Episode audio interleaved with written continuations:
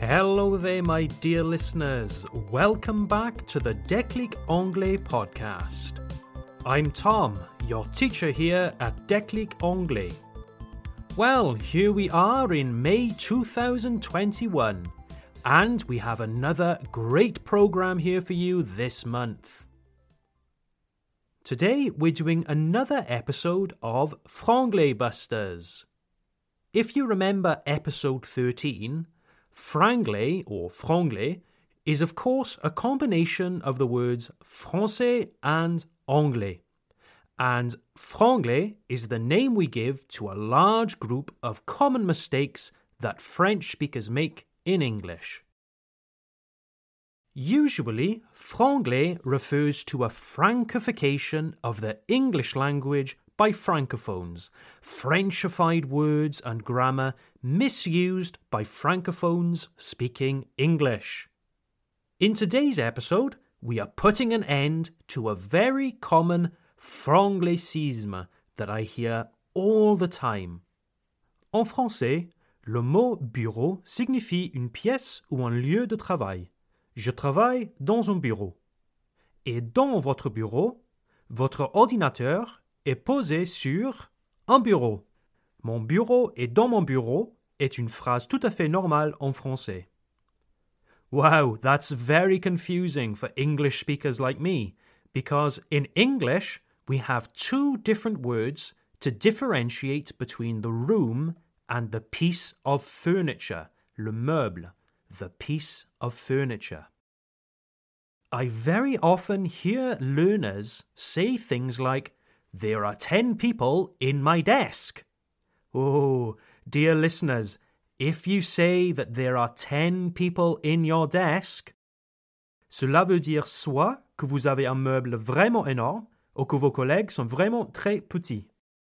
A desk is the piece of furniture, le meuble, where you put your computer, where you write your letters, where maybe you keep certain documents.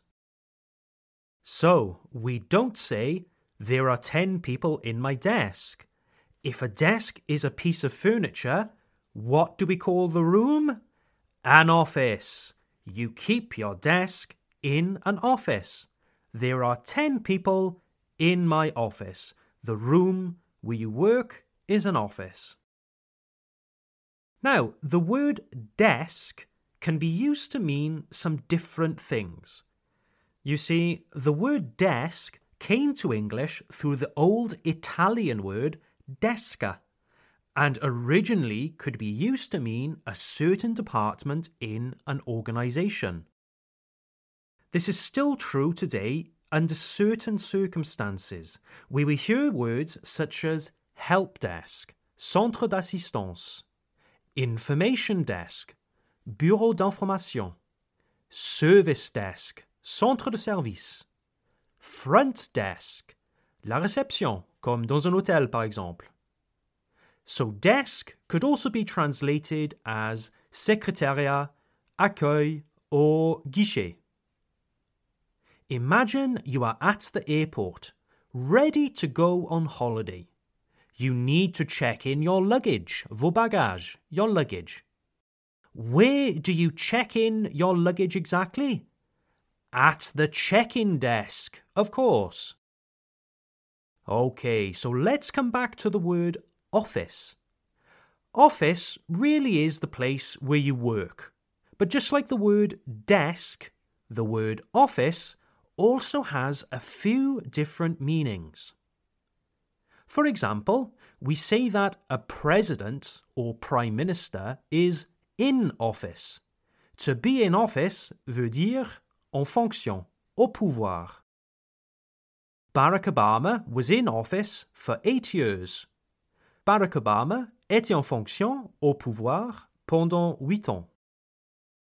Office is also often used to talk about organisations or institutions, such as the Post Office. In the British government, we also have the Home Office, Ce dernier n'a rien à voir avec le télétravail.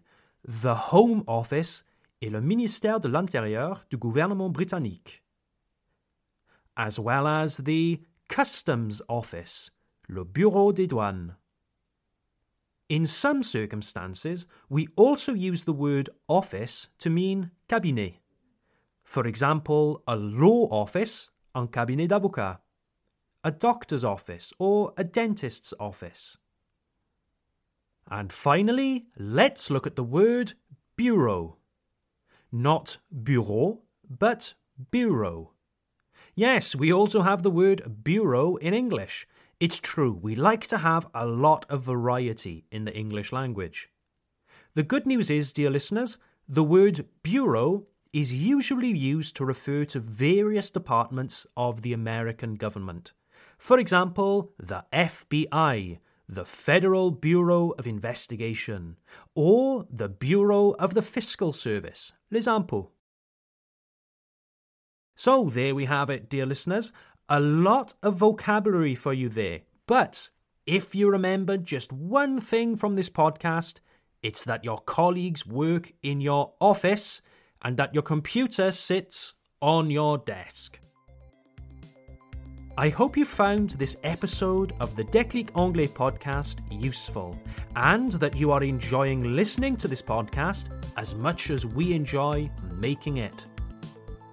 If the Déclic Anglais podcast helps you, please like it online and share it with your friends and family. Have a great week, and I look forward to seeing you in our next episode. Bye for now.